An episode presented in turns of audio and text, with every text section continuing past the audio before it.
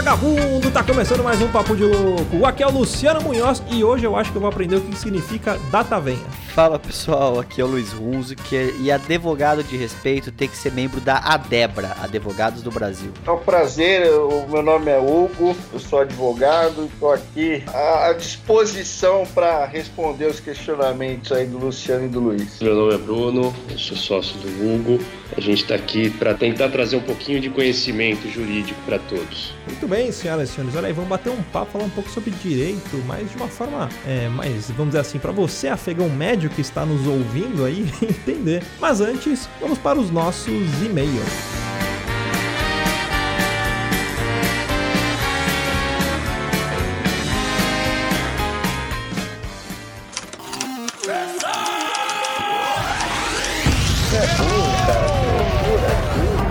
É burro, que loucura. Você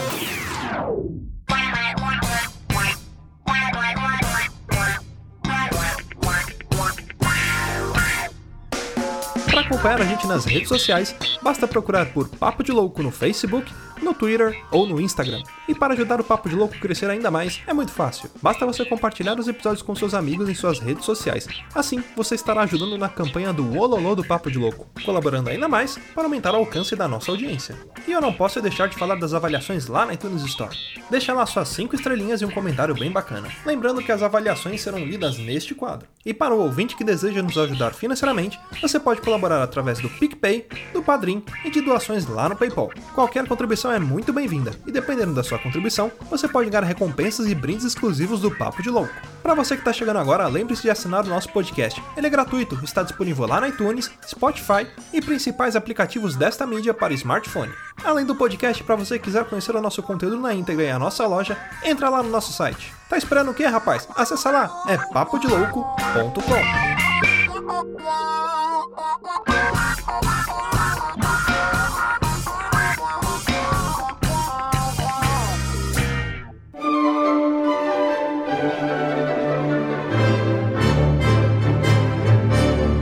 Muito bem, senhoras e senhores, vamos então para mais um quadro de leitura de e-mails, recadinhos e sinais de fumaça. Hoje estou aqui com ele, o homem mais belo de Bauru, o supra-sumo da Up ABC, o cara que ficou famoso como Felipe Castanhari aqui de, de Bauru. Luiz Música, como é que você tá, meu querido? Se já ser famoso, eu prefiro ser anônimo. Olá, tudo bem? Olá, pessoal. Olha aí que beleza. Falar em Up ABC, né? e Como é que foi de, de volta da Up? Chegou vivo em casa? A gente tava só o cacareco, né? Cheguei vivo, tem uma epopeia pra contar pra vocês que até eu falei pro Luciano, né? Acabou o evento do de domingo. Falei, vamos lá buscar minha esposa na Paulista pra voltar Uhum. pra nossa casa, né? Pra tentar chegar o quanto antes em casa, pegar passagem, trocar pra, uma, pra um ônibus antes, né? Da, da que estava previsto. Só que o ônibus antes só tinha um assento disponível. Aí, Ou seja, lógico teve que você esperar. foi e largou a Aline no terminal. Ah, desse Tom Hanks, né? Não, a gente ficou esperando. Comemos um- uma coisa quente, que tava muito frio no dia, e ficamos Uhum. esperando lá. Mas toda a nossa epopeia pra tentar chegar a tempo não deu certo, porque só tinha um assento disponível. que merda, hein? Mas tudo bem, a Mas no final é deu assim. certo, né? No final deu certo. Tá em casa, voltamos. Foi uma semana difícil se recuperar, mas já tá tudo certo. Uhum, é isso aí. Bom, e falando do nosso feed aqui do Papo de Louco, já tô falando alguns dias pra galera que a gente tá separando os podcasts aqui pra ficar mais organizadinho, pra você, ouvinte que curte o Mochiroi, que gosta do GBG, Mistérios Narrados, Motorcão, conseguir acompanhar lá individualmente cada feed aí. Essa semana a gente já fez isso com o GBG, então pra você que procurar o GBG lá no nosso feed, só vai encontrar um episódio que é o episódio de recomendação pra apresentar pros novos ouvintes que chegarem aqui no Papo de Louco. Mas quem quiser é só assinar o GBG separadamente lá, tem o feed próprio dele. E logo mais a gente vai fazer isso com o Mochiroi, né, Luiz? Sim, isso não quer dizer que a gente tá se separando, gente. Isso Muito aqui não é, contrário. tipo, não é um, como é que fala? É, um separação divórcio, de bens, divórcio. Não é um divórcio. É assim, você, coleguinha, você gosta de ouvir o Papo de Louco, ouvir as besteiras que a gente fala? Você assina o Papo de Louco. Você gosta de ouvir sobre board game? Você assina o GBG. Você gosta de ouvir sobre anime, mangá? Você assina o Moshiroi. Você não gosta de ouvir nada? Vai tomar no seu... Mas é assim, é basicamente isso. É pra você não ficar confuso, você só ouve o que você quer, você quer ouvir todos, você assina todos, você quer ouvir só um, assina um, você quer ouvir dois, assina dois e assim por diante. Né? Exatamente, é isso aí. E por falar em Omoshiroi, a gente falou, né, da PBC, você falou de, da PBC, né, no Omoshiroi, pra quem quiser Fiz o primeiro acompanhar ali. SMR podcast, Ah, verdade. que eu gravei de madrugada, mas foi só pra não deixar escapar da minha memória, falando um pouco sobre o Up. Você gravou lá. fresca. pessoal, tá começando mais um Omoshiroi aí. Eu vou abrir uma balinha aqui. A balinha, vem cá. Chama no meu bolso. Vou tomar uma coca aqui agora, do Biglu Biglu. É, foi mais ou menos. Não, mas é que eu gravei de madrugada, estava com a voz já zoada do evento, porque nós falamos demais lá, mais do que nós deveríamos ter falado, porque além de falar no palco, a gente falou com o pessoal que passava nos corredores, então nossa voz foi pro cu. Beleléu. Beleléu. Mas tá tudo certo agora e fiz isso daí pra, mais pra deixar fresco na memória. Ficar um. É, é como se fosse uma recordação do que aconteceu naquele Uhum. dia da Up. É o calor do momento, né? Calor do momento, aproveitar ali que tava todo mundo emocionado ainda e falei um pouco sobre a Up. Uhum, E é isso aí, nós tivemos também essa semana no GBG, já que a gente tá falando lá, um cast sobre o jogo Taverna. Então, pra você que gosta de temática de bar, de boteco, de cachaça, escuta lá que é muito bacana. Toda vez que eu olho os jogos que o Gusta posta, eu falo, nossa, isso é complicado demais pra mim. Quando eu vejo ele falando, eu falo, hum, ok, eu conseguiria jogar isso. É, o- é, parece que é difícil, mas não é fácil, né? É. E você que fala assim, ah, mas não vou ouvir GBG porque eu não tenho os jogos, né, né, né. Cara, existe o que tem de ludo...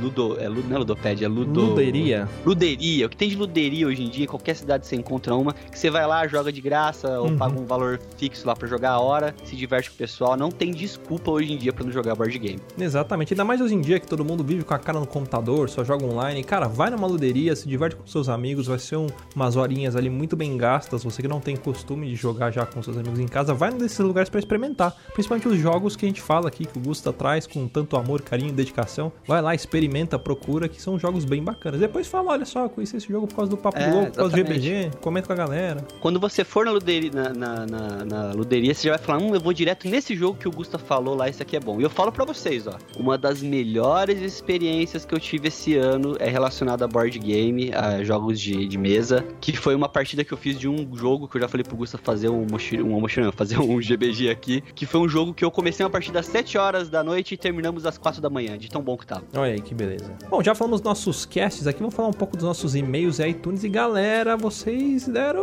uma relaxada aí nos iTunes, mano. Foda, hein? Olha aí, ó. Cadê as avaliações lá? Parece que a galera tá esquecendo de avaliar a gente. A gente sabe que vocês estão ouvindo, mas vocês não- não estão avaliando. Tem gente que dá só as estrelinhas e não escreve nada. Deixa um comentário, isso ajuda a gente aqui. A gente lê seu comentário mais que supimpa aqui no ar. E quando você deixa um comentário, o podcast entra como recomendação para outras pessoas. Então ele sobe no ranking ali. É publicidade gratuita que você vai estar fazendo ali pro Papo de Louco. E iTunes vai estar fazendo pra gente também. Então vai ser muito bacana. Não custa nada. E assim, já tá lá, já deixa o comentário. Se você não tá lá, vai lá e deixa o comentário. Isso ajuda demais. E Uhum. ó, eu tô que nem aqueles vídeos agora de youtuber. Meta de like, meta de, comen- meta de avaliação no iTunes. Eu quero pelo menos duas avaliações até o próximo programa. Caso contrário, eu não sei o que eu vou fazer, mas eu vou tentar achar alguma coisa pra fazer, tipo, de triste. sei lá, eu vou cortar meu mindinho, não sei. É, mas eu quero pelo menos avaliações de vocês, pessoal. Não relaxem, de- não deixem as avaliações morrerem, porque isso é muito importante pra nós. A gente Uhum. pede, não é porque a gente quer, a gente pede porque a gente precisa. Sim, e se você escuta em outros agregadores que é possível avaliar, deixa lá a sua avaliação, um comentário bem bacana também. A gente não vai conseguir ler de outros porque existem N agregadores, principalmente para Android, então não tem como a gente mapear tudo isso, né? A gente ir atrás de todos os lugares, ver quem tá comentando, senão a gente ia ter que viver só pra isso.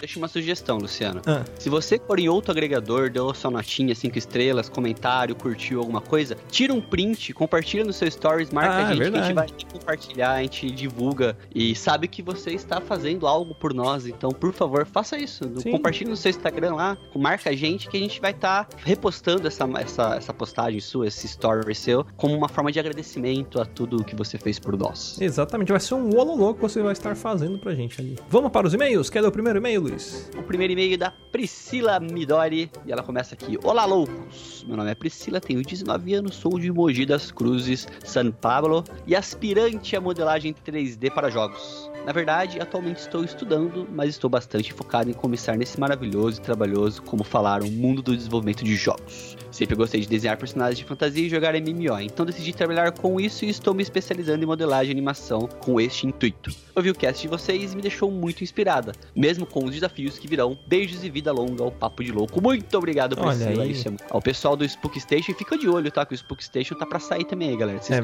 o episódio, já já tá pintando aí no, no- na, na loja aí pra vocês pegarem. E quem sabe, Luciano, eu vou jogar uma, um, jogar um, uma, uma isca aqui. Hum. Quem sabe a gente não faz um sorteio aqui também? Ah, olha aí que beleza. Pro, pros ouvintes que, que, sei lá, a gente, a gente faz alguma. A gente pensa em alguma coisa. Talvez num alguma- stories, num, num comentário, alguma coisa assim. Manda nude, talvez? Manda não sei. nu. Não, manda nude. Não. Depende. Nude. É, isso- Mas a gente monta alguma coisa aqui pra tentar sortear uma chave, uma, uma, uma activation key. olha aí que beleza. De grátis você vai poder testar o ganhador desse sorteio aí. A gente vai bolar, quem sabe. Semana que vem a gente, a gente publica aí A gente ou pensa nisso. lança nas nossas redes sociais. Ó, não, não nos decepcionem, tá? Senão a gente não vai publicar. Eu já tenho minha, já tenho minha ameaça aqui, pronto. É. Olha aí, o próximo e-mail que mandou pra gente foi o Bruno Coelho. Salve loucos, aqui é o Bruno, mas podem me chamar de Brunox, que é como meus amigos. Eu adoro esses nomes de gamers. Que é como meus amigos me chamam. é, não sei se é de, de gamers, ele falou que é amigos, né? Mas deve ser nome de gamer. É, meus amigos me chamam. é, como eu passo meus dias maratonando o cast de vocês, já os considero amigos de longa data. Olha aí que beleza. Tenho 24 anos e moro em São João do Meriti. E não, eu não sou o Bruno Fonseca. Olha, já pensei que era. apesar do nome da cidade em comum. Sempre fui apaixonado por jogos indie e gosto de garimpar a Steam atrás de games com mecânicas e temáticas diferentes. Resolvi escrever esse e-mail logo após ouvir o cast e acredito que lerão depois quando o Spook Station for lançado. Então quero dizer que quando este cast for ao ar, provavelmente estarei jogando, pois vocês me deixaram com uma pontinha de curiosidade. Obrigado por serem meus podcasters favoritos. Grande abraço. Olha aí, Bruno, sensacional. O cara é colecionador. Como você é um colecionador de jogos? Como é que funciona isso? É um sommelier de jogos. Sommelier de jogos indie, olha aí. Próximo e-mail ele vai mandar. Sou Bruno, sommelier de jogos indies, né? Exatamente. Se for streamer da Monster, aí eu vou achar que é o Bruno mesmo. É, será um, um- como é que fala? Um pseudônimo do. Bruno? Um doppelganger do Bruno Fonseca?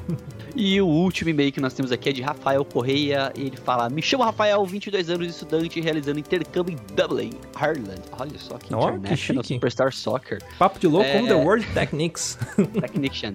Estou escrevendo para agradecer pelos divertidos e, por que não, educativos momentos que passo ouvindo o cast de vocês. Como estou longe de casa, sou de Vitória, Espírito Santo, vocês me ajudam a matar um pouco da saudade do contato que eu tinha com meus amigos aí na terra do Rue Rue. Confesso que estou adorando Dublin, mas não troco as praias do meu estado por qualquer castelo aqui. Dizem que Vitória tem umas praias bem bonitas, né? Espírito Santo. Sim. E é, é pouco divulgado, vamos dizer assim, né? Uma das melhores praias nos, nos tempos. Eu gaguejei tanto que nem eu sei o que eu falei mais.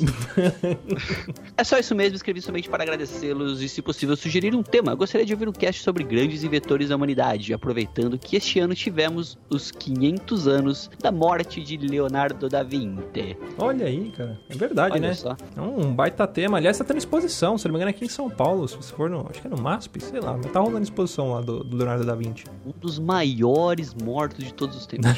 Imagina como que o Faustão anunciaria, né? Uma das maiores mortes.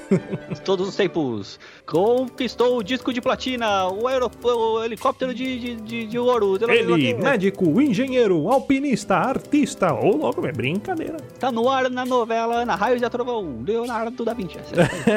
Leonardo e da Vinci, dupla sertaneja. É. Mas é isso aí, muito obrigado, Rafael Correia, muito obrigado pelo seu e-mail. E eu quero fazer mais uma coisa aqui, Luciano. Hum. Eu gosto de, eu- hoje eu vou ameaçar todo mundo aqui, então se prepara que vocês nunca viram esse Luiz antes. Mandem comentários, mandem suas avaliações no iTunes ou qualquer outro agregador, marca a gente lá. Mandem e-mail, mandem isso que vocês serão recompensados. Como eu Uhum. falei, a gente tá bolando mais uns sorteios, mais umas paradas bem bacanas aqui. Mas a gente precisa da interação de vocês, cara. É. Não esqueçam da gente. Vocês só ouvir o cast é muito bom, mas você ouvir o cast e mandar o e-mail, dar seu comentário, dar sua opinião, sugestão tudo mais, é isso que faz esse cast continuar andando. A gente precisa muito disso. Muito Ah. obrigado a todos aqui que mandaram hoje, mas eu espero que todos vocês, os outros, eu quero chegar um dia não ter como ler todos os e-mails. Uhum. Esse é o objetivo. Aliás, falar em avaliação na iTunes Store, tem também agora do GBG do Moshiroi, né? Que já saíram lá no Spotify, iTunes Store, quem quiser assinar e deixar a avaliação lá também vai ser muito bem-vindo, né?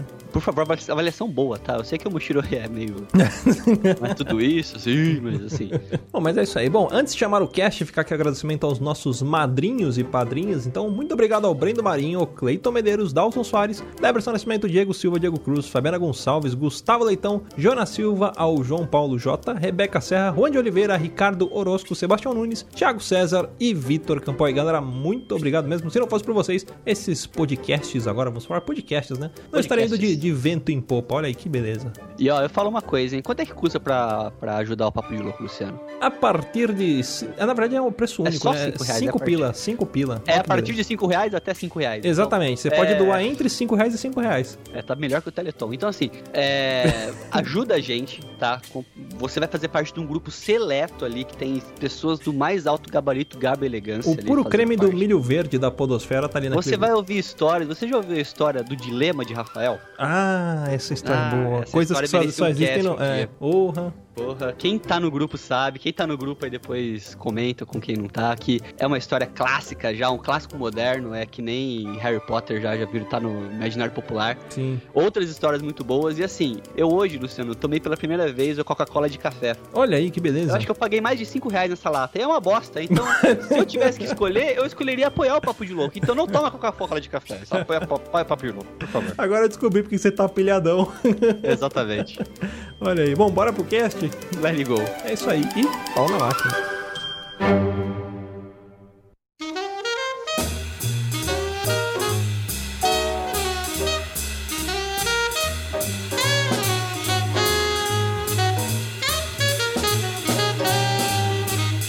Bora começar mais um cast, mas antes de tudo eu queria pedir pra vocês, pra vocês passarem contatos pra galera, questão de, de mídia, site. Vamos passar o telefone fixo do escritório, que é o 41124661. E tem outro telefone fixo, não tem aí, Bruno? A gente tem o 41180073. Nós também estamos no LinkedIn, também estamos no Facebook e no Instagram. Instagram nós somos encontrados como Von Anken, underline Guidolin. No Facebook nós estamos como Von Anken Guidolin, idem no LinkedIn. O site é www.vonankenguidolin.com.br aí precisa soletrar o Von Anken ou não precisa? Não, depois eu deixo o link no post pra galera. Ah, bom, qual que era qual que é a ideia aqui, né? O Hugo, eu, eu conheço ele já há algum tempo, né? Para os ouvintes que me conhecem um pouco aí, sabe que eu pratico Kung Fu e o Hugo pratica Kung Fu comigo, olha aí. e aí, a gente conversando num dia numa aula dessas aí, eu falei, poxa, que legal, por que a gente não. A gente tava batendo um papo sobre direito, falei, por que, que não, não traz esse tema aqui pra galera, né? Tem tanta coisa é, importante pra trazer pro, pros ouvintes, muitas coisas que às vezes a gente não tem noção do, dos nossos direitos, né? Do que, que conversando com ele, depois a gente conversou com o Bruno também, o que, a gente podia trazer pra cá, né? Falar sobre coisas básicas do cotidiano também, né? É bem o dia a dia, né, Luciano? A, a ideia é justamente trazer aqui para o público aquilo que é o nosso dia a dia no escritório de advocacia Uhum. e o dia a dia das pessoas comuns, não as decisões do Supremo, enfim, todas aquelas decisões polêmicas, não. Trazer aqui um bate-papo rápido sobre ah, alguns assuntos importantes sobre planos de saúde, direitos do consumidor, enfim, as redes sociais, Sim. contratos firmados por meios eletrônicos, internet, enfim, tem uma série de assuntos aí para a gente debater ao longo dessa, dessa hora aí. Assim, os assuntos são bem extensos, né? A gente tem, tem conhecimento disso, então a gente vai dar uma introdução pra galera, né? Ó, a primeira dúvida que eu queria falar então com vocês aqui, já que a gente tá falando com advogados, que eu, eu falei da Débora, porque eu adorava o Pokégol, pelo amor de Deus, cara, que saudade do Pokégol. Eu posso entrar com meu milkshake no cinema? Primeira dúvida, que Ah, faz é muito verdade, essas coisas são fudido da sensacionais. cabeça. Pode. Posso bater no segurança se ele falar que eu não posso? Não, aí já é agressão, né? Ah, então beleza. Você pode entrar sim com seu milkshake no cinema por dois motivos. O objeto do negócio do cinema é a exibição de filme, não é o serviço de comida nem de bebida.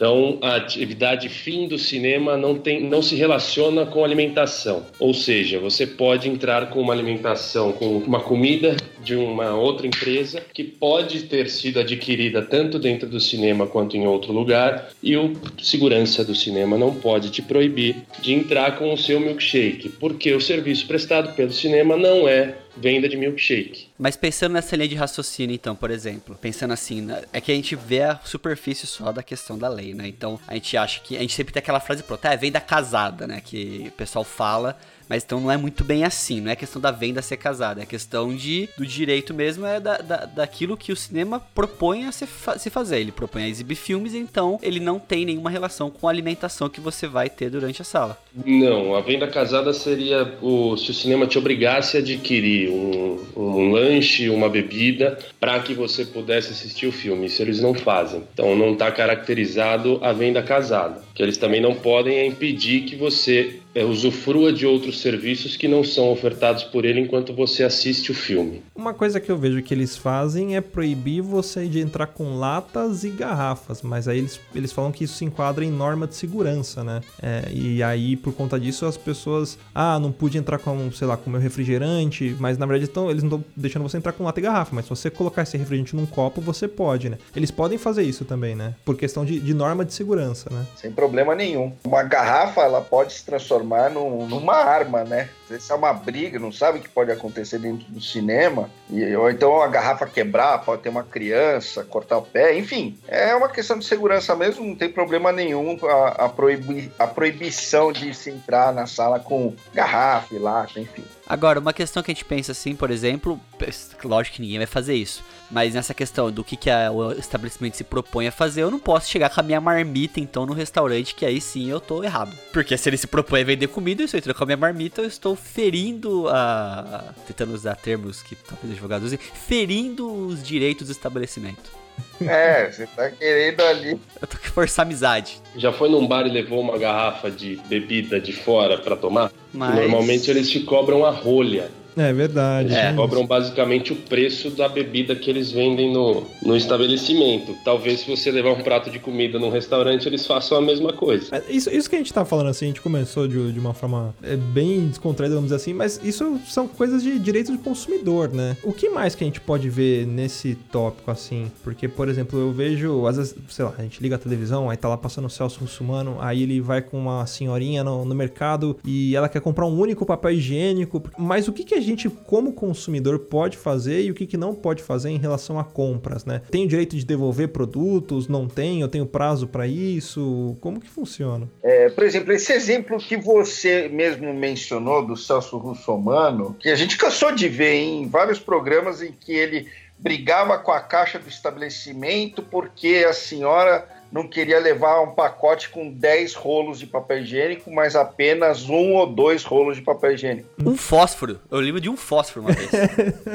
é, o consumidor não é obrigado a comprar 10. Se ele quiser comprar dois, ele pode ir lá e levar só dois rolos e aí pagar o preço proporcional a dois rolos e não carregar 10. Uhum. Só que ninguém faz isso, é muito difícil isso acontecer. Ah, eu até vou dar um exemplo aqui, ó. Outro dia eu tava num hortifruti aqui perto de casa e tinha lá um pacote fechado com mandioquinha. E só não tinha mandioquinha solta. Aí uma senhora queria comprar solta. Aí eu virei pro moço e falei assim: olha, não tem mandioquinha solta, como é que ela vai fazer? Aí o moço falou: ah, vai ter que abrir o pacote então para ela escolher lá a mandioquinha que ela quiser. Uhum. E foi assim que foi feito. Ela pegou, abriu o pacote, lá tinha seis, ela pegou só duas e levou só duas. É assim que funciona, isso no dia a dia. Mas, via de regra, as pessoas não têm muita consciência desse direito e acabam comprando quantidades superiores a que precisam. Outro exemplo, em medicamentos. Quantas vezes você já não comprou uma caixa de comprimido de remédio uhum. e você acabou tomando um terço da caixa e acabou sobrando lá o resto e você nunca mais tomou aquele Sim. remédio e estragou, perdeu a validade o certo é você comprar exatamente aquela dosagem que você precisa para sua, sua cura, convalescência e terminado o tratamento, você não tem que ficar com um monte de remédio em casa, que é até perigoso, né? Principalmente se você tiver uhum. criança. É, às vezes o médico receita, sei lá, ah, tem que tomar um comprimido durante 15 dias. Aí você vai comprar a caixa, a caixa é só de 10. Então você tem que comprar duas caixas de 10, ou seja, vão sobrar 5, porque você levou 20 comprimidos para casa. E você só precisava de 15, né? Exato. É, isso é um direito básico básico do consumidor, levar exatamente aquilo que ele precisa e quer, e não levar a quantidade que o fornecedor deseja empurrar para ele, porque muitas vezes nós somos obrigados a comprar quantidades muito superiores àquilo que a gente realmente precisa e quer, uhum. porque não tem uma embalagem com uma quantidade inferior ou a granel seria até o melhor. E isso é caracterizado como venda casada também ou não? Venda casada só quando são produtos distintos? A venda casada é como o Bruno disse, ela se dá naquela situação em que o fornecedor, para vender o principal produto dele, ele te obriga a adquirir outro. Ah, entendi. Né, Bruno? É isso, que também a gente não pode confundir com combos de promoção. Por exemplo, se você vai numa rede de fast food, e aí você quer comprar um lanche, mas existe uma promoção que o lanche fica por um terço do preço e por cinco reais a mais você ainda compra uma batata e um refrigerante. Isso não é venda casada, isso é preço promocional, o que também é válido, isso é permitido, mas não se caracteriza como venda casada, justamente. A venda casada, por exemplo, você quer abrir uma conta no banco X, mas para abertura dessa conta você é obrigado a contratar um seguro Y. Isso é venda casada. Isso não pode comum demais, hein? Quem teve qualquer tipo de relacionamento com qualquer um dos bancos aqui no Brasil vivenciou isso a gerente vai lhe atender, ela fala, ó, oh, aqui eu tenho um seguro que, ó, oh, tem que comprar, pagar para você receber aqui, por exemplo, um empréstimo. Sim. Você pede um empréstimo no banco a, a, gerente, via de regra, vai te obrigar a pagar um seguro. Isso é proibido. Agora, uma dúvida que eu tenho, por exemplo, a gente às vezes tem questão de questões promocionais, vamos falar assim, em sites, na né, internet. Tem lá, modelo X de camiseta, aparece lá que tá em promoção metade do preço. Mas você vai ver, a promoção só se aplica para um tamanho de camiseta. Eles podem fazer esse tipo de coisa, por exemplo, só camiseta P fica em promoção naquele valor, os outros tamanhos de camiseta, preço normal. Isso eu já verifiquei algumas vezes e também com calçado. Quando o, a quantidade oferecida começa a chegar ao fim, para eles não ficarem com esses produtos encalhados, muitas vezes os fornecedores diminuem bastante o valor daquele produto, até 50% ou mais do valor, para vender mesmo. E aí você vai ver, chega lá, só tem o tamanho, por exemplo, o tamanho 35 do tênis, ou então a camisa tamanho P. Então, mas eu já, peguei, eu já peguei a situação assim, que não é que só tinha o tamanho da promoção. Tinha todos os tamanhos, mas só o tamanho X que tava em promoção. Minha esposa, ela passa por isso que ela compra muita maquiagem, tem os tons de maquiagem, né? Então, encontra muita situação que às vezes só o tom X e Y que tá na promoção, os demais tons de maquiagem, preço cheio.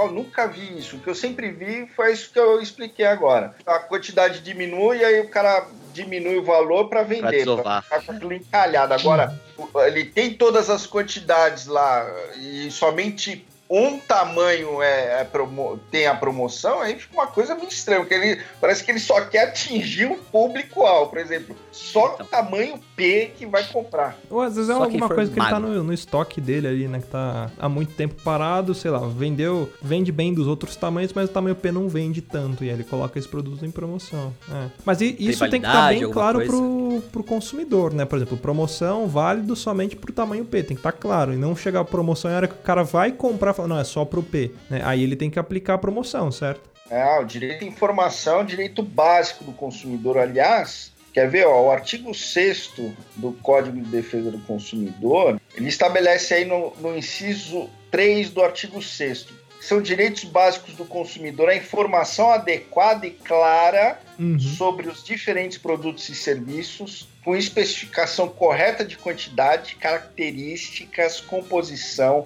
qualidade, tributos incidentes e preço, bem como sobre os riscos que apresentem. Então veja, a informação ela tem que ter tudo isso aí. Isso é um direito básico do consumidor. Você veja aí, dependendo do produto, tem que informar até sobre os riscos esse produto apresenta. Eu vejo que, por exemplo, muita gente reclama aqui no Brasil de, em comparação com outros países, se você compra um produto e você se arrepende, você não gostou e você quer devolver. Aqui é uma burocracia e geralmente, sei lá, então, como exemplo, nos Estados Unidos você chega lá e fala assim, olha, não, não gostei, você comprou, sei lá, uma bolsa. Aí você vai no dia seguinte, ó, oh, não gostei da bolsa, quero devolver. O cara te devolve o seu dinheiro ele, esse bobeira não pede nem a nota, né? Ele te devolve na hora sem questionar, ok, você quer devolver, tá bom, devolve a bolsa, tá seu dinheiro. E aqui no Brasil, quando você faz, não, aí você tem que abrir um protocolo, tem que fazer não sei o que, tem que fazer não sei o que. É, como que funciona esse ponto aqui em relação a arrependimento, a devolução, ou sei lá, coisas relacionadas a isso? A, quais são os meus prazos, o que, que eu posso devolver, o que, que eu não posso? O Código de Defesa do Consumidor, ele estabelece vários prazos, né?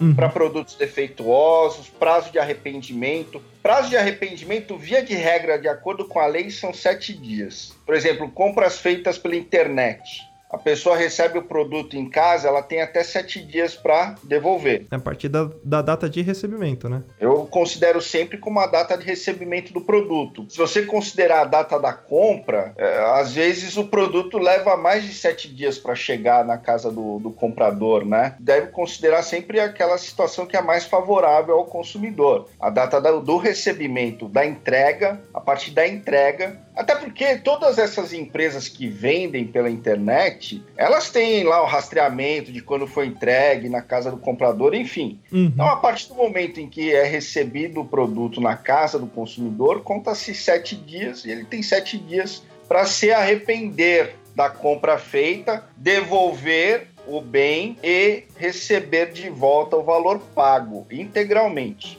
Com relação a produtos defeituosos, a gente tem que fazer aqui uma diferenciação entre produtos não duráveis e produtos duráveis. Produtos não duráveis, o direito de reclamar pelos vícios, defeitos aparentes e de fácil constatação, ou seja, aquela situação em que o consumidor recebeu o produto em casa, ligou na tomada, vamos por um eletrodoméstico, ligou na tomada, não ligou.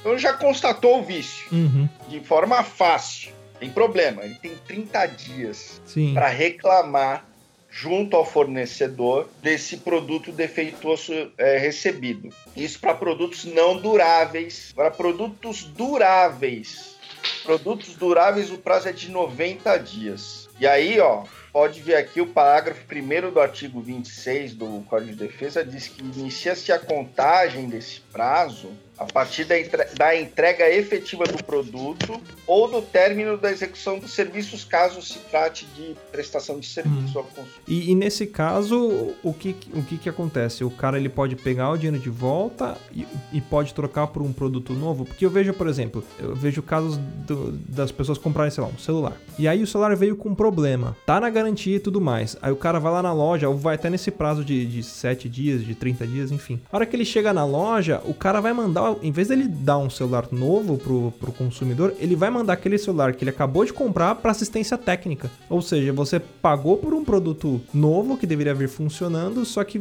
você constatou um defeito que não foi culpa sua, foi um defeito de fabricação, e o cara vai consertar aquilo vai te mandar, ou seja, vai te mandar um produto recalchutado, né? Isso, isso é permitido? A rigor, o que a lei diz é o seguinte, que os fornecedores de, de produtos eles respondem pelos vícios de quantidade e qualidade. Se o produto que ele vendeu tem defeito, o consumidor ele pode exigir, ele tem três alternativas aqui. Ele pode requerer do fornecedor o abatimento proporcional do preço. Chegar lá e falar assim, olha, esse celular aqui que eu comprei, ele funciona quase tudo, ele só não funciona aqui tal tal qual esse tal aplicativo aqui. Então, eu paguei 100, eu quero agora que você me devolva 10 é, abatimento proporcional, uhum. mas isso dificilmente Sim. acontece. Ele pode pedir a substituição do produto por outro da mesma espécie, marca ou modelo, sem o vício. Ou então ele pode simplesmente rejeitar a coisa. Quero mais isso aqui, eu quero meu dinheiro de volta. Certo? Então, o Código de Defesa do Consumidor, ele dá essas alternativas que o consumidor tem direito de exercê-las de forma livre. Uhum. O fornecedor não pode obrigar o consumidor a aceitar receber esse produto recalchutado, como você falou, Luciano. Sim. Agora vamos dar um exemplo fictício aqui, um exemplo fictício. Vamos fingir que existe uma pessoa chamada Gusta. fictício. Totalmente fictício. Que, que, não é o outro participante do nosso podcast que não pode que não é outro hoje. participante do nosso podcast que mora em São Bernardo. Não, não, não é essa pessoa. Vamos fingir que é uma pessoa fictícia que mora em São, Ber... uma, é, São Berlondres, a pessoa mora, faz de conta, uma cidade inventada aí, vai. E ele chama. Ele chama Gusta, do Gusta Souza, porque é Gusta Souza, não é o Gusta Lopes, Gusta Souza. E essa pessoa, ela comprou uma televisão de uma marca aí, vamos falar, sei lá, uma marca Samsung, Samsung, uma televisão da Samsung. Ele comprou essa televisão e essa pessoa, esse Gusta, ele é um cara meio virtuoso. E ele achou um defeito na televisão de uma função que ninguém usa. Só que só ele enxerga o defeito. Faz de conta que só ele enxerga o defeito. Ninguém consegue enxergar, nem a esposa dele enxerga o defeito e chama que fala que ele é louco. Então, assim, vamos supor que essa pessoa ela vai e briga com o técnico da Samsung, Samsung, que foi lá na casa dele, né, fazer a visita e verificar, que não acha o defeito. Manda pra assistência, o técnico também não encontra o defeito. Devolve a TV, ele acha que devolver a TV com o mesmo defeito. Aí essa pessoa, ela pega, ela manda um e-mail pra diretoria da Samsung do Brasil, que ela acha o e-mail do diretor, manda um e-mail pra Coreia também, é, em inglês, e todo dia no Twitter ele manda uma mensagem reclamando e várias mensagens no Reclame Aqui por conta do defeito. A pergunta que eu faço é: esse cara é louco ou não? o defeito é uma função que deixa a imagem em 60, 60 frames. frames. por segundo, né? Imitam 60 frames, mas ninguém consegue enxergar olho nu exceto o Gustavo Souza. Gusta Souza, desculpa. Que ele é um cara que consegue enxergar esse defeito e trocam a TV para ele, de tanto que ele enche o saco. E ele recebe a TV nova. É, esse é um bom fornecedor, né? O Samsung aí agiu né, de forma inteligente e tirou um problema da frente, né? a pergunta é essa, então, esse tal, esse cara fictício, ele é um problema, então?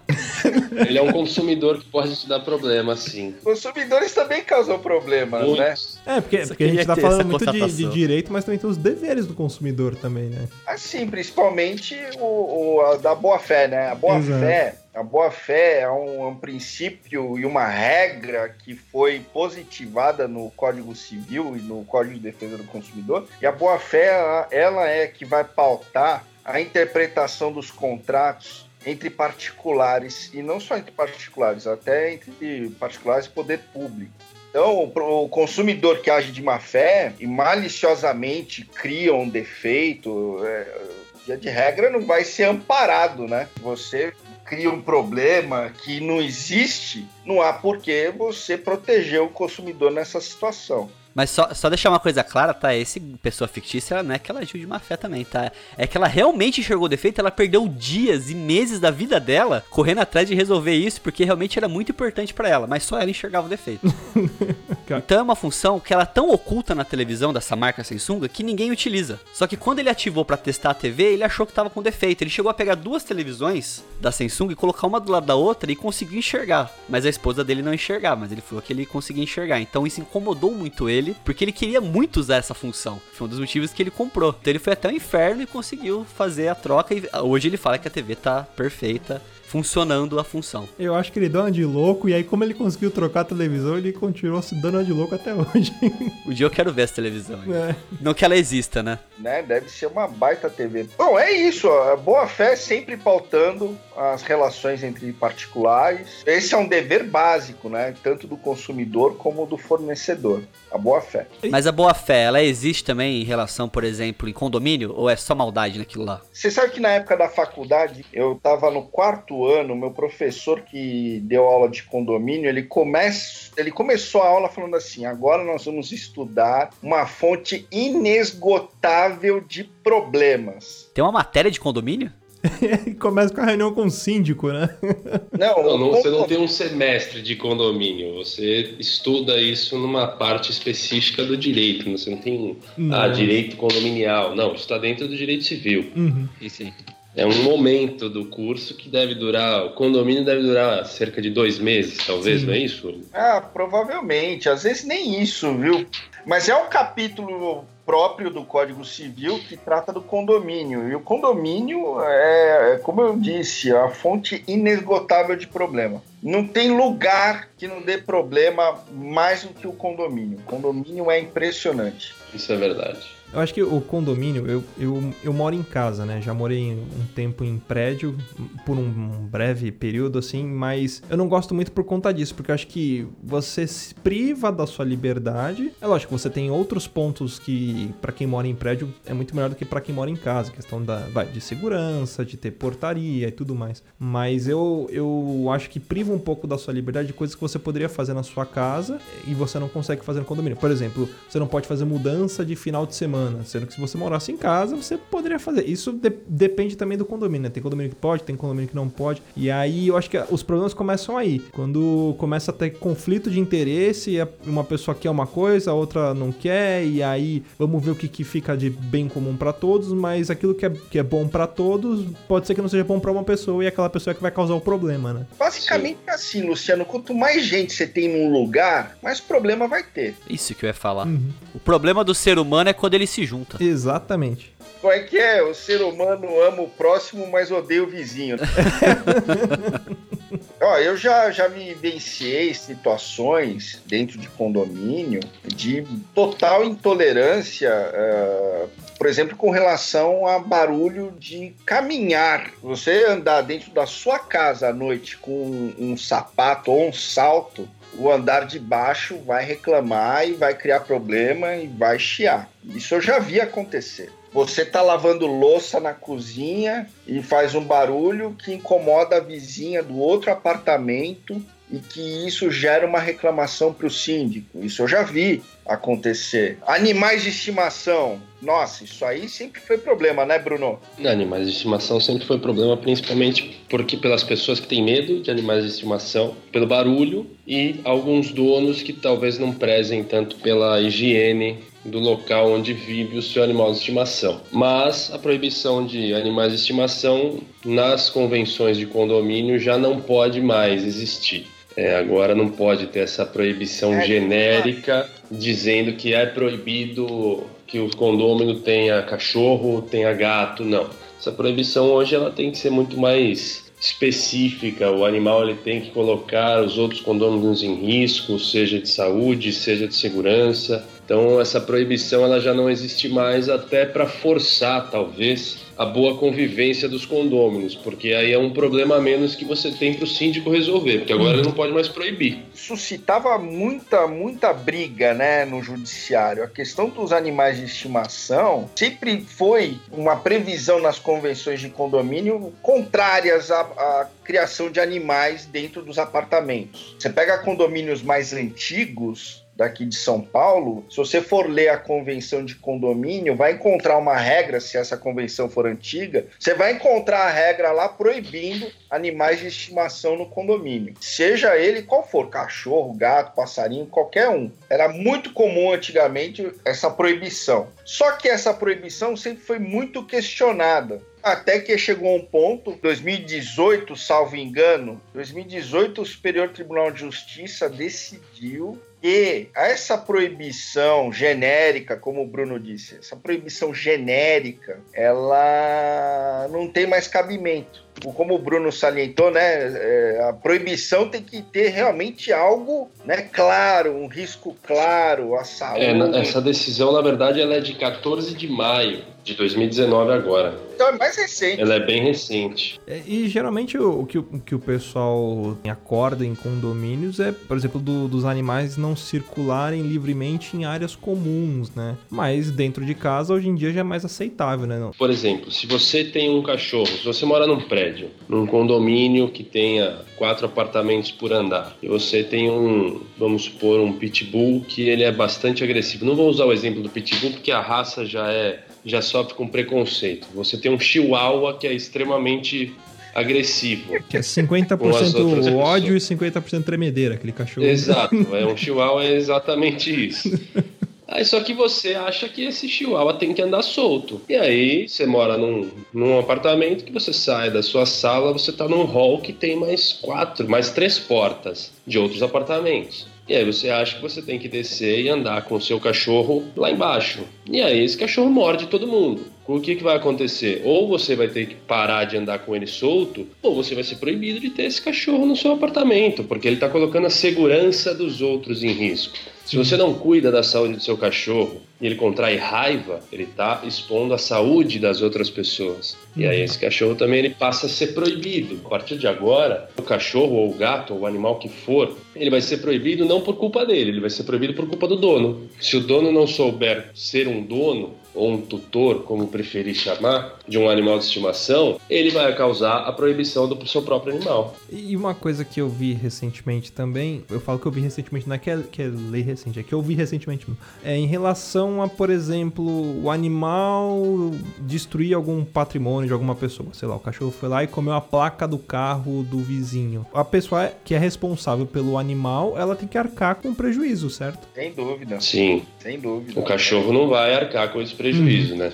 Sim, não, mas se é um cachorro de rua, ele não tem de quem reclamar. É. Mas se é um cachorro com dono, o dono desse cachorro deveria tê-lo controlado.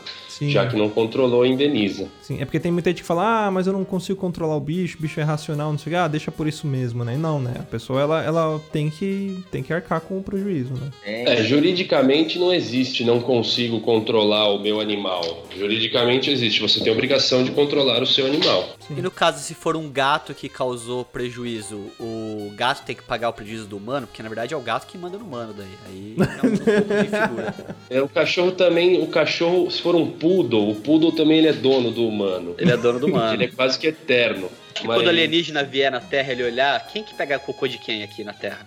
Ah, não, o alienígena já veio e ele encarnou num poodle. É, então ele já sabe quem que manda.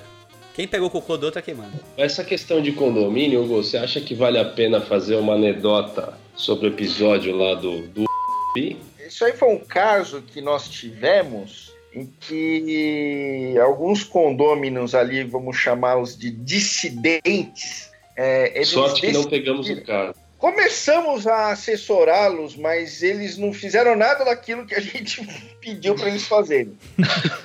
fizeram tudo ao arrepio da lei e da convenção de condomínio. Fizeram tudo errado. Impressionante. A gente fala, ó, vocês têm que fazer assim, tal, as formalidades são essa, essa essa. Eles estavam muito pé da vida com o síndico que estava lá já há uns 3, 4 anos e decidiram começar a barbarizar o condomínio e tomaram à força a, a função, o cargo de síndico. Eles inventaram lá uma assembleia, convocaram lá meia dúzia de gato pingado e elegeram um síndico. Fizeram uma revolução dentro do condomínio. Golpe de Estado dentro do Foi isso?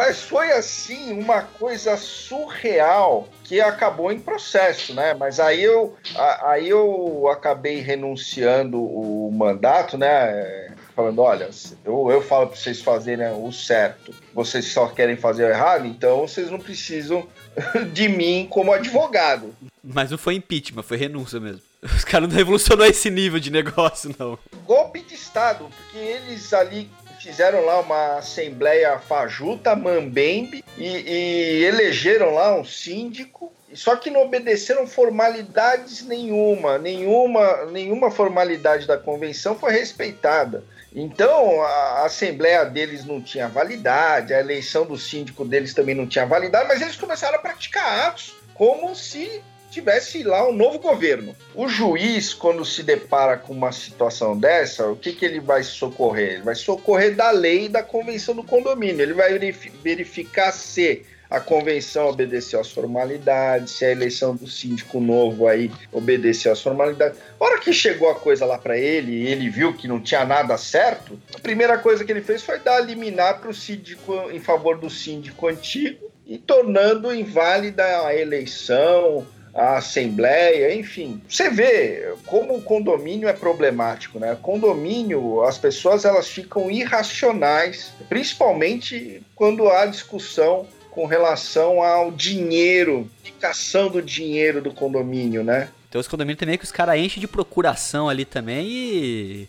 Eu fico aquele síndico lá com uma. É que nem o, sei lá. O cara tem um mandato eterno, sabe? O cara nu- nunca, nunca é derrubado. É muito comum, né? Primeiro que assumir a função de síndico é um pepino, né? Eu não recomendo ninguém assumir a função de síndico, porque a partir de você vai assumir mais obrigações do que direitos. Você tem, para começar, o dever de prestar contas. Não é prestar conta eh, no estilo a conta de padaria tá aqui, não, é contábil, com comprovação das despesas. As despesas têm que ser aprovadas por um conselho. Dependendo do valor da obra ou da compra, tem que ter aprovação em assembleia. Então, o síndico, muito embora tenha uh, um pessoal aí que acha que ser síndico é grande coisa, não, não é. Síndico é problema. Dor de cabeça é dor de cabeça, muitas obrigações. Você está lidando com dinheiro alheio. A partir do momento que você está lidando com dinheiro alheio, você tem que prestar conta.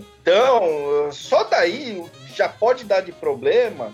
É uma fonte inesgotável. É assim, tem que ter muita serenidade, muita calma, tem que ter muita tolerância, ter paciência. Tem que ter paciência com o síndico, paciência com o vizinho, é assim, para convivência ser minimamente civilizada. Mas o que a gente vê no nosso dia a dia é justamente o oposto, né? A gente vê situações uh, degradantes de brigas inesgotáveis, é, é, de baixo nível, é, de briga mesmo, de vias de fato, violência física. É absurdo até o que a gente vê no dia a dia, não é, Bruno? O que a gente vê são situações levadas ao extremo que um, um simples bom dia teria resolvido, é isso. É, às vezes por besteira, né? Por coisa tão, tão pouca que qualquer coisinha resolveria. Pelo lixo reciclado. Sabe o que também eu já vi acontecer muito? É, condômino reclamar do síndico ou de outro condômino vizinho na internet, ofender na internet, nas redes sociais. Não pode então, expor assim aí também, já né? gera um outro problema, né? É a pessoa levar para as redes sociais uma briga interna do condomínio para acabar ofendendo honra, imagem, nome de condômino, de síndico. Isso acontece muito também. Dá um outro problema, que aí o condomínio, ou o síndico, ou o vizinho ofendido, pode buscar na justiça a reparação por danos morais e materiais que porventura venha a, so sofrer em razão dessas ofensas é, nas redes sociais, né? É, hoje em dia tem, tem muito disso, né? A gente vê a galera bem polarizada, às vezes até por outras questões, é, e essa troca de ofensas, e aí começa, né? O pessoal, ah, vou processar por conta disso, por conta daquilo, justamente por isso, né? Porque você não pode simplesmente chegar e ofender, expor, é, sei lá, fazer qualquer coisa do tipo com as pessoas em, em redes sociais, né? Não, de jeito nenhum. A gente tem que ter sempre em mente o seguinte: a rede social é como se você chegasse na Praça da Sé com um megafone uhum. e começasse a xingar a pessoa. Mas eu, eu, posso fazer uma reclamação pública ou não também? Por exemplo, de uma prestação de serviço? É, aí, por exemplo, o site Reclame Aqui é, tem sido bastante eficaz muitas vezes até mais eficaz do que os canais oficiais de, de atendimento uhum. do consumidor, como o Procon, se bem que eu próprio já utilizei bastante. E o Twitter, né? Parece que o Twitter também tem sido uma ferramenta que auxilia bastante os consumidores a é, terem o, reparo dos produtos é, viciados, enfim. Esse tipo de reclamação pública, desde que não desborde dos limites razoáveis e apenas relatando uma situação real, verídica, de, de sabor com relação a um determinado produto comprado, a um serviço prestado, eu entendo que não é, é caso de dano moral. Desde que a reclamação ela fique dentro daqueles limites aceitáveis de indignação e não passe a, por exemplo, a macular a honra ou a imagem de uma determinada pessoa física ou até de uma pessoa jurídica. Porque pessoa jurídica também pode ser vítima de dano moral, hein? É porque eu vejo, por exemplo, uma, uma outra situação. Aconteceu uma, um, tal coisa, sei lá, um problema com um produto, alguma coisa assim, ou com um serviço. E isso acontece muito com quem é influencer, esse, esse tipo de pessoa que tem bastante seguidor. O cara faz uma reclamação. As pessoas que seguem essa pessoa, vamos supor, o cara tem bastante seguidor no Twitter, ele fez uma reclamação. Os seguidores do Twitter dele vão lá e começam a, a enfim, a ofender o prestador de serviço, ou a marca, ou o, o produto, né? O, o, cara que, que foi lesado, ele não fez isso, mas os que seguem ele vão lá e fazem isso. E às vezes o cara, o, o cara faz até intencionalmente, ele vai lá e ele expõe esse problema, porque ele sabe que ele não pode é, ofender, ele teria essa vontade, vamos dizer assim, mas ele deixa que as outras pessoas façam isso por ele, né? Isso ele pode, ele pode responder por isso também de alguma forma, ser responsabilizado por isso? Como se ele estivesse tocando o rebanho dele, né? Exatamente, isso. Induzindo as pessoas. É. é. é mas aí eu acho que depende de prova, de que é. ele queria fazer isso. Sempre é como o Bruno bem observou, essa questão de você verificar a intenção do agente, né? Uhum. A intenção da pessoa quando ela toma essa atitude, a gente tem que provar, né? Para poder ensejar algum tipo de pedido de indenização contra ela. Há um cara que, por exemplo, pega assim, ele vai lá na rede social, o cara tem influência, né? O cara é um digital influencer, é a profissão dele é, profissão do futuro, como diria o Fantástico. E ele pega e fala: ah, pessoal, vai todo mundo no perfil de tal cara ou de tal empresa e xinga eles lá porque eles fizeram tal coisa. A empresa também pode, pode ir atrás e falar: ah, pera aí, esse cara tá induzindo as pessoas aqui a. Aí vira um comportamento de manada, é, vai... ele tocando o rebanho dele para criar problema para aquele determinado fornecedor de produto ou serviço.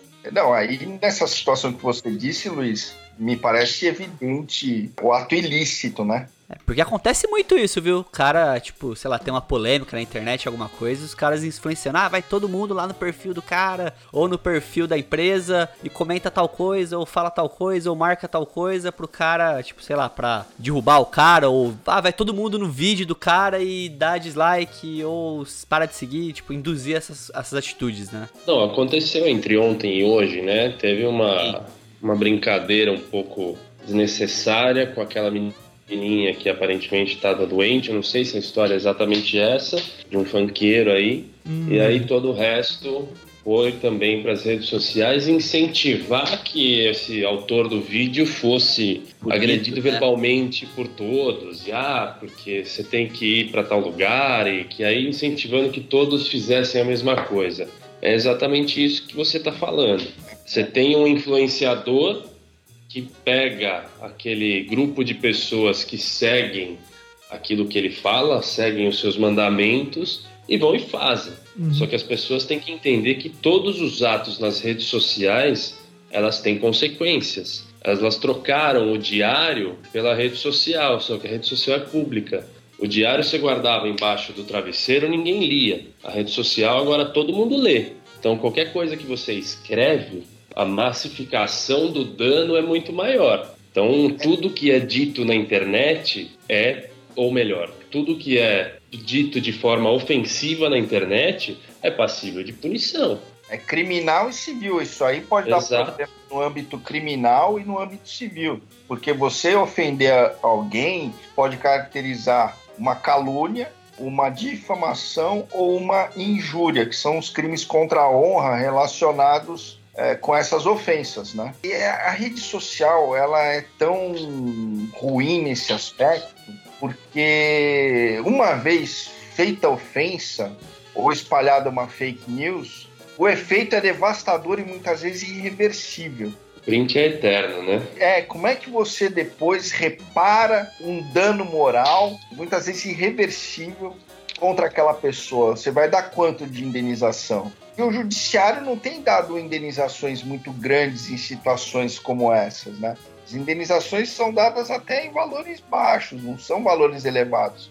É óbvio, depende também do, do, do grau da culpa, da riqueza das partes, do estrago feito, enfim, mas via de regra as indenizações elas não, não, não são fixadas em valores elevados, né? até porque é, não tem uma tabela e além disso uh, em razão da, do grande volume né, de ajuizamento de ações de indenização por danos morais, principalmente depois da Constituição de 88, criou-se a tal da indústria do dano moral, que uhum. acabou, é, de certo modo, é, limitando a atuação dos juízes uh, no que tange a fixação dos valores, né? Os valores começaram, começaram a serem fixados em, em patamares elevados, mas depois, com o tempo, isso foi diminuindo e viu-se que ali havia uma indústria, né? Ah, uma, questão que acontece muito é aquela questão da. Tem muita gente que também busca enriquecimento por conta de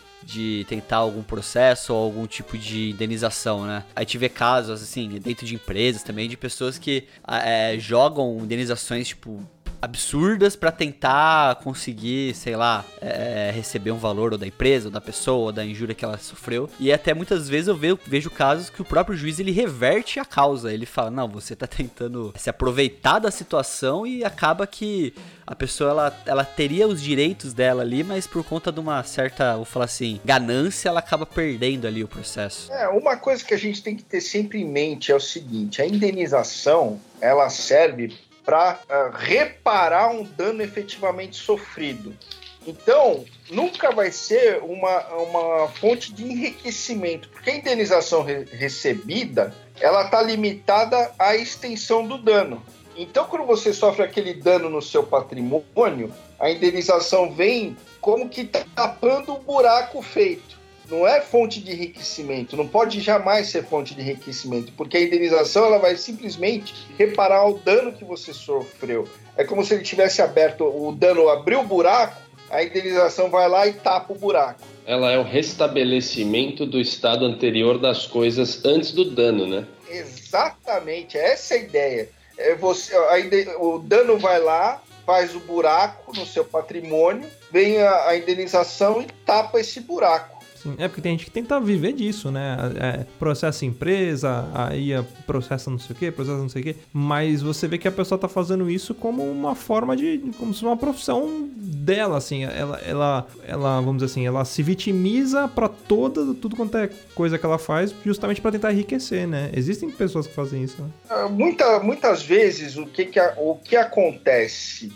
Tem um devedor que ele sabe que ele está devendo um título e ele tem dinheiro para pagar aquele título. Ele não vai pagar e ele vai esperar ser negativado no Serasa para depois tentar receber uma indenização porque a negativação foi indevida, por exemplo, sabe? Uhum. Às vezes tem essa situação de má fé. Ele sabe que aquilo lá vai, vai ser negativado, ele deixa negativar para depois tentar reaver, ganhar uma indenização, né? Sim. Mas aí não tem o menor cabimento. Tem gente que faz isso, mas não tem o menor cabimento. Então, nesses casos, não, não, não tem como ganhar. É, aproveitando que a gente falou um pouco sobre, enfim, sobre condomínio, sobre é, prestação de serviço e tudo mais, tudo isso às vezes envolve contrato. Queria entender um pouco mais a respeito é, do que, que, são contratos válidos, é, contrato formal, contrato informal, verbal, se tudo isso é válido, se não é, ou se contrato é só aquilo que é, sei lá, reconhecido por firma, enfim.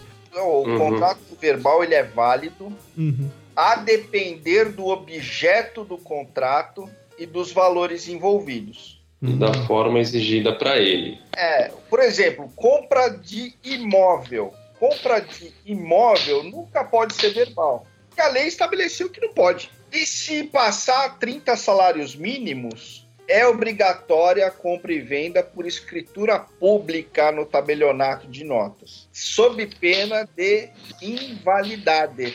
Então o cara pode, pode tentar comprar alguma coisa, faz só um contrato verbal e outro fala, ah, beleza, não teve acordo nenhum, né? Em questão de compra e venda de imóvel, eu nunca vi na prática uma compra e venda com um contrato verbal. que a gente já viu e vê direto a despeito do que diz a lei, é o contrato de gaveta. Sim, é, tem muito disso. Eu faço uma ah, compra de um imóvel, a gente tem um contrato assinado, eu já te paguei, você já recebeu, você não reclama mais nada, eu também não, mas eu não vou levar esse contrato a registro. Uhum. Porque eu não quero pagar o ITBI, eu não quero ter esse patrimônio no meu nome agora, então eu prefiro deixar para resolver esse problema lá na frente, quando não tiver outra possibilidade. Hoje eu tenho a possibilidade de ficar sem uh, o imóvel no meu nome, sem pagar imposto. Então, o contrato de gaveta ele funciona no Brasil, embora ele não dê a legalidade do negócio. Mas você tem um contrato que está sendo cumprido de fato. É caracterizado como, por exemplo, sonegação ou não? Claro. O que caracteriza a incidência do imposto é o fato gerador. O ITBI, que é o Imposto sobre Transmissão de Bem Imóvel,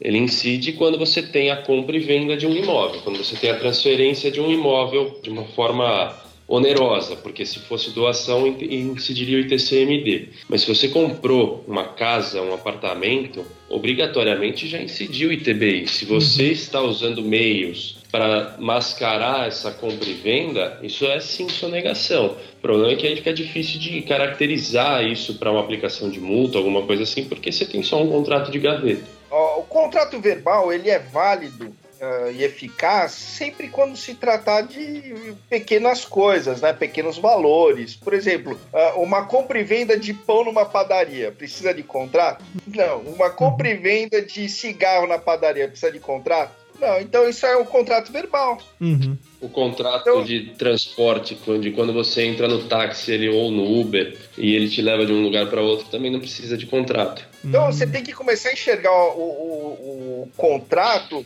no seu dia a dia. Quando você vai numa padaria, quando você vai numa banca de jornal, quando você vai num táxi, quando você vai num ônibus, você está praticando vários contratos verbais e não precisa de contrato, e são válidos. Então, um... Você pagando o bilhete do metrô ali, pronto, o contrato de transporte está uhum. aperfeiçoado. Você entrou no vagão, foi transportado, entregue lá no seu destino, tá ótimo. Contrato válido, eficaz, perfeito e acabado. Então o contrato é tudo aquilo que, que envolve, sei lá, duas pessoas ou mais, sendo é, numa prestação de serviço ou compra de produto. Tudo isso é um contrato, vamos dizer assim. Vontades convergentes para o mesmo fim. O contrato é isso. isso. Hum. Tem a vontade de um com a vontade do outro que convergem para determinado fim. Esse contrato pode ser oneroso ou não, e aí a onerosidade tem a ver com o que cada um tem que cumprir. Então, é, você assume direitos e obrigações para um determinado fim. Pronto, isso é o contrato. É, o próprio nome já diz. Trato de acordo e conjunto.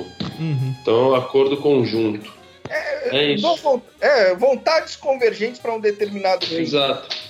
Quer ver um contrato que é mais solene de todos? É o casamento. Casamento é um contrato mais solene, porque você tem que se habilitar pelo, no registro civil, uh, feito o processo de habilitação, vai ser lavrada a certidão, e durante o casamento o, o, oficial do registro tem lá as fórmulas que ele tem que repetir. Tem testemunha. Tem que ter testemunha, tem que ter um, uhum. são várias testemunhas presentes ao ato, hein? o, o, contrato, à medida que ele é, vai ficando mais sério, mais solene ele fica. Então, por exemplo, casamento é um dos contratos mais solenes da nossa legislação. Por quê? Porque o casamento é coisa séria. Compra e venda de imóvel é coisa séria. Você tem que documentar. É, uma hipoteca é coisa séria, porque é um direito real de garantia. Você está dando um imóvel para pagamento de dívida. Então, é coisa séria. Alienação fiduciária, que é compra e venda de, de, de automóvel, tem que ter contrato, tem que ter lá um documento. É, de acordo com a seriedade do negócio jurídico, a lei vai determinar mais ou menos é, solenidades, né? Gente, queria agradecer muito a presença de vocês aqui. Realmente foi muito bacana. Deu para tirar bastante dúvida. A gente tem muita coisa para falar. Até fica aí uma oportunidade pra gente gravar um parte 2, parte 3, enfim. Tem bastante coisa. Até para os ouvintes que tiverem curiosidades, mandem perguntas pra gente. Escrevam lá no nosso e-mail do programa lá no contato.com. Entrem também em contato com o Hugo, né? Com o Bruno. Quem precisar é, de, de assessoria jurídica e tudo mais, quiser falar com eles, a gente vai deixar os contatos lá no nosso site, na, na no, no podcast também também no, na descrição do, do, do, episódio. Mas é isso aí, queria agradecer muito mesmo a presença de vocês, muito obrigado. Foi bastante construtivo, bastante esclarecedor hein? Eu que agradeço, Luciano, mais uma vez a oportunidade aí que vocês no, nos deram e, pô, tô à disposição. Sempre que precisar, venho aqui com o maior prazer bater esse papo aí. Bom, obrigado pela oportunidade. Grande abraço a todos. Faço minhas as palavras do Hugo. Estamos sempre à disposição. À disposição. Precisando é só chamar. Valeu, brigadão mesmo. E a gente vai ficando por aqui. Até semana que vem. E tchau.